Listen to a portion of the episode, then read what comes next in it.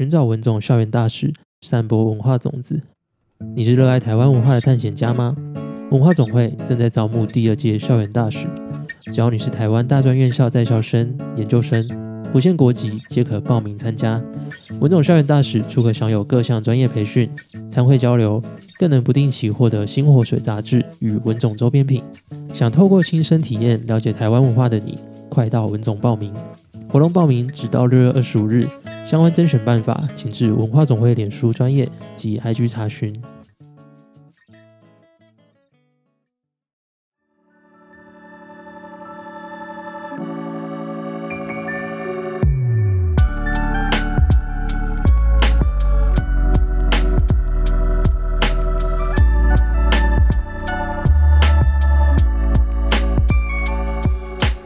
Hello，欢迎收听《小人物日记》，我是小何 Austin。这礼拜我跑去参加一个两天的营队，然后是星火水办的，主要是办给学生来深度认识北投的一个活动。然后内容呢，就邀请了一些讲师啊，包含作家李义轩，然后三层二手书店，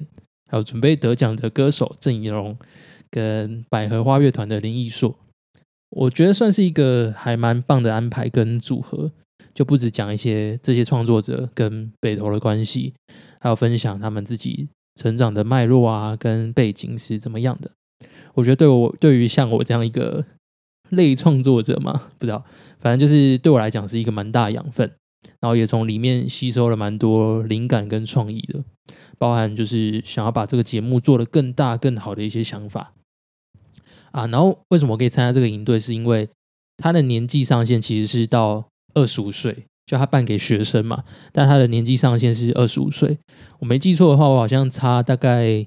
五天还六天，就是不能报不能报名这个活动了。所以当时看到的时候，我就想说，哎，这应该是上天的旨意要我参加。加上先前大家跟大家讲说，我我现在还是在一个当 yes man 的状态嘛，只要看到还不错的机会啊，或是朋友邀约，没有特殊理由，我就会去参加，算是给我自己一个强制性的生活体验。不然我常常会沉浸在自己一个人的世界里啊！但这样过两天，我觉得我自己社交能量已经差不多归零了，应该要休息蛮久才可以慢慢恢复。不过唯一庆幸的是，我觉得这个营队好的地方是，它不是那种硬要带你做一些奇怪活动的那种营队，只是单纯的让各个讲师啊去分享他们要讲的东西，所以我们这些成员呢，就是被动的去吸收。但对我来讲呢，我觉得这是一个很好的场域。可以让我借机发挥自己当场提问的能力。我自己觉得出社会跟当学生最大的差异就是，以前当学生的时候，就算你心里有问题，也不太会举手发问。可能以前会觉得说，啊这样好像不是很帅，还是怎样。但现在就比较不会在意这件事情，反而会很想要进入讲师的脉络里面去思考，为什么他要做这些事情，还有为什么他，还有他做这件事情过程之中遇到哪些挑战。同时，也希望自己可以从这之中呢吸取一些经验，有点像是在做节目要访问来宾一样。那我也把一些对讲师的记录啊放在我 IG 的线动上。所以，如果你对书店啊有兴趣，或是你对郑怡农很喜欢的朋友，就可以到小人物日记的粉专去看一下。另外，想要趁节目跟参加这次活动的两个来自新竹女中准备升大学的高三生说。希望你们可以忘掉我那天给你们的所有建议，任何建议都忘掉，然后也不要觉得你们只是单纯在接受我的分享啊。其实我自己也从你们身上获得了蛮多能量的，尤其是那个有在写小说，然后准备念台大法文还是社会的那个朋友。总之可以，总之光是可以跟你们互动，把我自己心里的一些理念讲出来啊，我觉得对我来讲就已经收获很多了。然后至于说会希望你们忘掉我给的建议，是因为。我自己后来回回家之后想了一下，发现我好像讲一个太开心，就说了太多了，没有把那个想象的空间留给你们。我我蛮担心你们会受到我影响，因为我其实是一个很无聊的人，所以还是希望你们当做那天就是听了一个很长的故事，然后在未来日子里面，你们还是可以自己去做各种的冲撞，慢慢把自己的模样给精炼出来。就祝福你们好运。然后因为当天有分享到我的节目，所以在这边就稍微提一下。如果你们有遇到什么样子的困难呢，都可以再到粉专去私讯我。好，那上次有跟大家提说，想要来分享一下十六型人格的事情，因为这个东西好像这一两年蛮夯的哦，好像我据我所知，包括一些公司都会想要知道你的呃 MBTI 是什么，就是他会有一个类呃类别，或者是说面试的时候也会问你你的十六型人格是哪一哪一型。以前这种东西我其实比较喜欢的是九型人格，那时候觉得九型人格好像也可以就达到这样子的效果。反正这种东西就不是全部嘛，就它有一些。特质确实是有迹可循的，因为你做这些测验的时候，它比较像是用你当下的状况去分析你可能是哪一种人格，所以这有点吃你当下的状态。我感觉还是应该有，就题目做多了，还是会有它的信效度，就是参考价值应该还是够的。那我自己在去年的时候有做过一次，那时候测出来我是属于 INFP，所以接下来的分享我可能就会聚焦在 INFP。然后其他事务型的朋友就先跟你们说声拍 C，因为接下来应该都跟你们无关了。除非你很在意的朋友啊，或是男女朋友刚好也是 INFP，就可以留下来听听看，想一下怎么对付这种很难很难搞的人。那我先大致说明一下这四个字母分别代表的意义。如果有兴趣的朋友的话，你可以在资讯栏我把那个测试的网址贴在那边。那每一个去测试十六型人格的朋友啊，基本上你都会得到四个英文字母。这每一个字母呢，都分别代表一个指标，其中像是你怎么获得能量啊，你的思维模式，你做你做决策的方法，还有你对自己的生活态度是什么。像我自己是 INFP 嘛，那简单来讲，我在多数情况下呢，是属于比较敏锐的人，所以很需要透过独处来帮自己整理。那我做事情呢，是比较依靠直觉的，也是比较感性的，重视别人的感受。那对于事情呢，就可能会比较随性一点点，有点随遇而安、喜搞习干跟那种概念，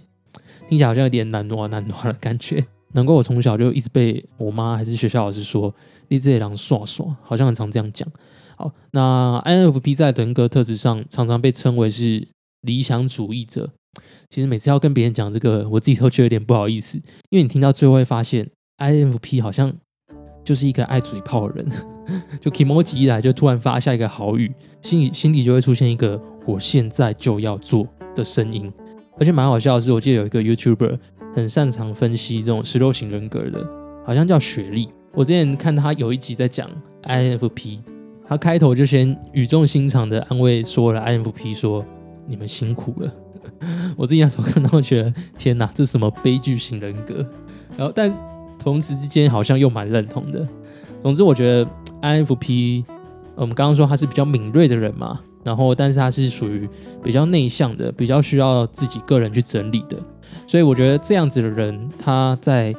嗯，应该说很长一段时间，至少到目前为止，可能都比较难被注意到，因为社会上主要还是比较重视比较外向的人啊，比较愿意表达自我的人，所以像 INFP 这种内心戏很多。然后理想抱负呢是很满的人，随时都有 idea 的人来说，就会比较痛苦一点，因为你比较不擅长完整的表达出自己的想法，而且比较不喜欢受到框架的那个性格，所以我觉得大多时候应该跟我一样，从学生时代就活得蛮辛苦的，更不用说如果从小就有这样子气质的人，可能很难让你的家人接受，而且你的家人也可能因为看到你这样子的表现，就会一直给你压力啊。比如说，你可能常听到说啊，你那加波雷毛，你得属下，你还弄卡里奇野狼，就是呃，我自己小时候的成长经历也是这样子啊，就是在其他亲戚面前可能就很安静啊，然后家人就会不懂你为什么要这样子，你为什么这么没礼貌，为什么什么都不说？但其实只是因为我们的内心戏很多嘛，就内心会有很多想法，然后但是也可以感受到说啊，有点担心自己会不会没有礼貌，可是又做不出那些。好像外向人可以做的事情，所以我觉得当家人给你这样子压力的时候，通常你可能就会又更退缩一点点，最后变成一个恶性循环。我觉得甚至有些人应该会跟我一样，在这样子的过程中，不断的去怀疑自己是不是像你的朋友啊，像你的家人讲的这样子，就废废的啊，没什么目标，太过于自我，什么都想做，然后也因为这样子呢，你可能会想说。那我自己活着到底要干嘛？就我自己活着到底有什么意义？但我觉得整体来讲，我自己去测测出 INFP，我自己心底好像也没有很意外啦，但也不对，但也不会到说很失望，就觉得好像一切都蛮符合的。虽然有些点连我自己看了可能都会觉得蛮堵然的，就是有一种被戳中弱点的感觉。但是我觉得这个人格特质就像是你的惯用手，你原先有一个设定，但这个设定呢，绝对不是不能变动的。而且我觉得，因为有这样子的基底啊，假设你可以保留你本来就有的这些特质，再去培养一些其他你会喜欢的特质，我觉得两个融合起来就会变成一个很强大的能力。而且我在想，我的节目听众应该有蛮多都是 I N 开头的，因为通常就是怎么样子的人就会吸引怎么样子的人嘛。所以我在想，应该蛮多喜欢听这个节目的人，应该都跟我算是，也许都是同路人之类的。我觉得只能简单的说一句，我懂。因为假设你是这样子的人格，我相信你们可能每一天或是每过一阵子，就要去代谢自己心里沉淀的一堆废弃物。不然就会很容易进入一个内耗的状态，然后逐渐的把自己淹没掉。因为我自己之前就蛮明显有这个特质的，只是以前可能没有想到有什么方法可以解决，所以可能会有某一段时间就比较不开心，最后就变成一个循环，可能固定一段时间就会觉得心情很差。其实到现在偶尔还是会有，只是我觉得多了一些方法之后，自己算是有过得比较好。所以我蛮想跟，假设你是。嗯，这一类型的人格特质，蛮想跟你们说，你们这些痛苦啊，我觉得应该不能完全感受啦，因为每个人会遇到的难关可能都不太一样啊，加上家庭背景啊、成长脉络，还有你工作的环境，也许都不一样。可是我觉得，就大概可以理解你们，就真的辛苦了。不过我自己觉得蛮有趣的事情是，如果你也是这类型的朋友，我觉得未来应该是大有可为。而且我蛮肯定这件事情的，像我自己现在就对自己未来是充满希望的。其实你想一下，就应该可以发现啦，就是现在社会越来越有越来越多东西是反动的嘛。就是以前我们可能在乎某些特质，那到了越后面呢，它就是一个有点像是循环嘛。然后加上现在的资讯这么发达，就开始有一些人会对以前旧有的东西质疑，然后也不外乎。关于内向外向的这样子的性格，所以有越来越多的人呢，都会开始去为内向的人发声，然后也发现内向的人其实有很多是属于更有创意的，只是没有这么善于表达。那也许你是善于表达的，也不代表就是好的，因为你可能是嗯见人说人话，见鬼说鬼话这样子的能力，不一定是所有的公司啊会想要的。所以我自己觉得所有的。I N 系列的朋友，我觉得未来你们都是会有机会的。我也是讲给自己听，因为我觉得如果你可以掌握自己的独特的特质，然后再去做一些调整。像我自己刚刚有讲说，我是属于比较容易内耗的人嘛，因为每天会有很多很多的想法会冲到人脑海里面。以前不是有人说，就是脑袋里面一天我们人平均会跑出十万个想法。那我觉得 I N 系列的人可能。一天会跑出超过十万，甚至十五万、二十万都有可能。我自己之前的做法可能跟大家一样，就是会放任他们去跳跃，所以有时候一整天下来呢，就没办法专心，会觉得一天下来之后好像很累，就不知道自己做了什么，可是又好像经历了很多很多的事情。可是这些事情呢，其实都在你的内心发生，所以你身边的人可能不能理解为什么你总是一副很累的样子，为什么你总是陷入一个。负面情绪，所以可能会对你说啊，你就不要想太多啊，生活就是要过得简单一点点啊。那我自己觉得这些呢，都算是废话。就如果可以控制的话，根本不需要你们这样讲啊。那所以后来呢，我自己就因为这样子的痛苦，所以找了各式各样的方法，包含现在我每天早上起床的时候，我可能都会写一个属于早晨的笔记，因为我自己发现我的头脑在早上的时候比较容易混乱。所以透过写下来这个动作呢，我可以把我的头脑清空，然后再开开心心的去上班。还有包含做这个节目，也都是我整理自己想法的地方。我自己做这样子的整理，也大概半年的时间了嘛。偶尔都还会觉得很庆幸当时有做这样子的决定。好另外像是我可能会额外做每一周的规划，还有每一周的复盘，这些我都持续到现在整理下来，就会觉得很值得。而你这些想法其实都很珍贵。因为你真的把它们整理出来之后，其实你会开始发现说，原来你的想法跟你身边的人这么的不同。可能我们认为很理所当然的事情，但对于别人来讲，他们就会压抑说你怎么会有这样子的想法？所以我觉得，嗯，不管是 INFP 啊，或是其他性格 INFJ 之类的性格，我觉得你们都可以试着去做这样子的整理，而且真的这样做之后，你可能会觉得自己好像人生突然杀出了一条干干净净的血路，然后我们就一起在上面快乐的跳着走之类的。另外，像是开头提到的 Yes Man 啊。偶尔去尝试一些自己平常不会做的事情，但是你同时又对他感到有一点恐惧，我觉得那个就是你值得挑战的讯号。我觉得对于掌握自己都算蛮有帮助的。所以各大 INFP 注意，请你们继续好好的活着，然后我们一起成为一个强大的联盟，把这个由 ESTJ 主导的世界给推翻，让我们知道说 Who's your daddy？好，如果你也是 INFP 的朋友。可以留言跟我分享，身为一个 INFP，你在日常生活中可能还会遇到什么样子的困扰？然后期待有一天我们可以一起说“我 INFP，我骄傲”或者“傲娇”之类的。那接下来回应一下 Apple Podcast 的留言，那再分享一下之后像这样子的单口节目呢，都会预留一小段的时间来回复大家有关生活上遇到的一些困难。比如说，像是跟男女朋友吵架啊，跟家里的理念不合啊，各种关于人际上或是心理上的议题，